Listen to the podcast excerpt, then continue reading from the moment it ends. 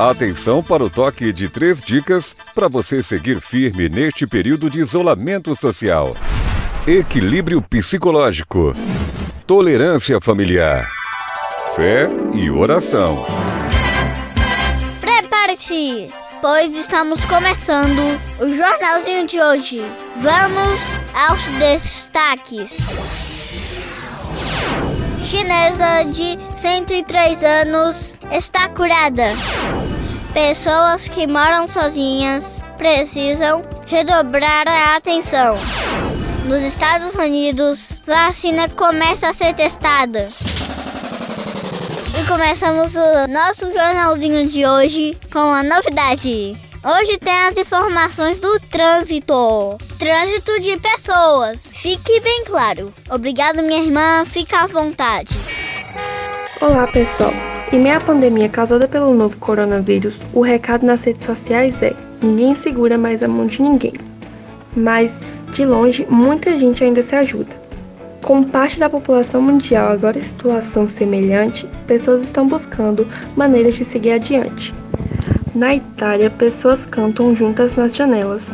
Pelo mundo, jovens oferecem fazer compras para as pessoas mais velhas que não podem fazer, e pessoas sob quarentena batem palmas para os médicos que estão cuidando da população infectada. Conter essa pandemia depende muito das nossas atitudes individuais em prol da coletividade. O governador do estado contou publicamente por meio de uma rede social que a cantora Ivete Sangalo fez uma grande doação em prol ao combate do novo coronavírus. Segundo o governador, a ação social aconteceu em conjunto com uma loja de móveis e eletrodomésticos. Foram doados mil camas box e 5 mil itens de rouparia para uma unidade de acolhimento à população pobre que está sendo preparada na cidade de Salvador. E por último, mas não menos importante, vale lembrar que ajudar o próximo da forma que podemos faz diferença. É isso aí, pessoal. Valeu, minha irmã. Acionando agora o meu repórter papai comentando as manchetes. E ele fala diretamente da garagem, na frente da nossa casa. Entra para dentro, papai. Esse meu filhinho pega no meu pé, viu, gente? Mas ele está certo. Todos nós precisamos estar em alerta. E antes da gente prosseguir, uma reflexão rápida. É fato, pessoal, que nós estamos ansiosos, preocupados, apreensivos. Sim, nós estamos, mas não estamos doentes. Isso é bom e necessário de ser lembrado porque, em meio a tudo o que temos vivido nas últimas semanas, o óbvio precisa ser dito e lembrado. Mas por vezes, sim, temos essa sensação porque ela tem uma raiz. A maioria das notícias que nos chegam diariamente é de mortes, imagens de caixões, imagens de covas para sepultamento de corpos, enfim, é uma carga muito grande de imagens, seja pelas redes sociais, ou pela telinha da televisão, ou pelo som do rádio, um cenário dramático do Covid-19.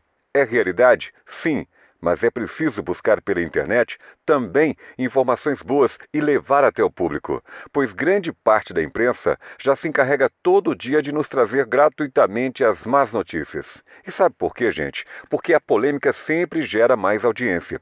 E isso é um desserviço neste momento que estamos em isolamento social, ao lado de crianças, ao lado de adolescentes e não há horário para escolherem divulgar estas informações. Se você aproveitar este momento para pesquisar na internet, você vai encontrar muitos casos brasileiros de pessoas que recuperaram já a sua saúde. Mas tem um caso de uma inglesa que é exemplar, porque é uma idosa de 103 anos e que se tornou a pessoa mais velha a se curar do coronavírus e sua rápida recuperação deve-se ao fato de seu bom estado de saúde. Então, por que não levar até as pessoas esta informação para que os idosos se cuidem melhor, tanto em tempos ditos normais, como em tempos difíceis como este que estamos vivendo? A gente fala muito aqui neste nosso jornalzinho em convivência familiar e é de propósito, claro. Mas tem muita gente que vive simplesmente sozinha. Se você tem algum parente, amigo ou vizinho que vive sozinho, procure de alguma forma colaborar com essas pessoas.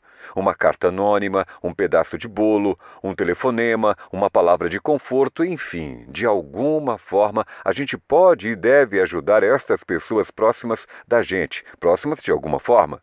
Nunca esqueça que o ser humano é um ser social, pessoal.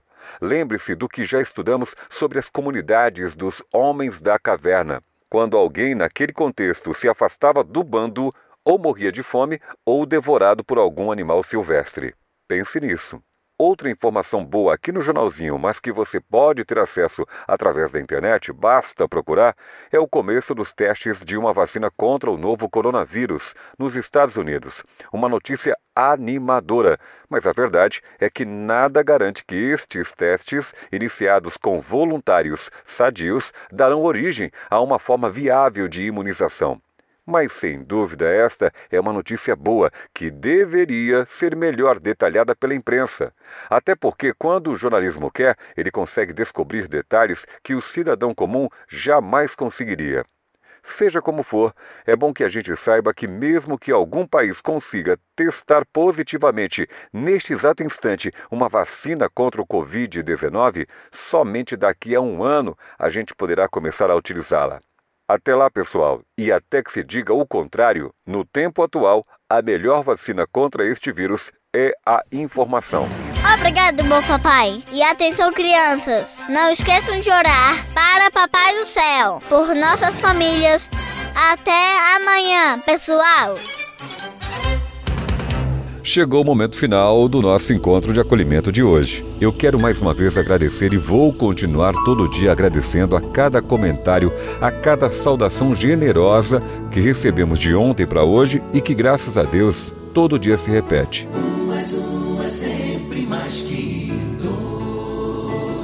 Deus lhes retribua. E o nosso 13 terceiro momento de acolhimento vai reprisar agora mais uma mensagem sugerida por uma de nossas ouvintes. Lembro mais uma vez que Deus está no comando, nunca duvide disso. Mas somos nós que estamos navegando em águas revoltas.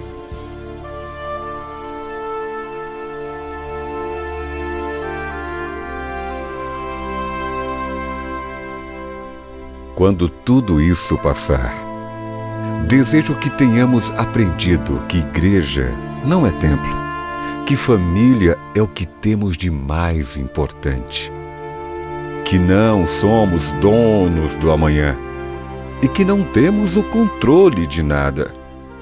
Desejo que tenhamos reaprendido a brincar com os nossos filhos, a passar mais tempo junto de quem amamos, a olhar com carinho os mais velhos e a escola e o hospital como os lugares mais importantes da cidade. Desejo que tenhamos aprendido que o trabalho não é tudo, que viver é recomeçar todos os dias, que é preciso coragem para enfrentar os problemas e que Deus está sempre conosco, não importa o que aconteça. Uma mensagem inspiradora do pastor Roberto Amorim de Menezes, né, pessoal? Que assim seja quando tudo isso passar.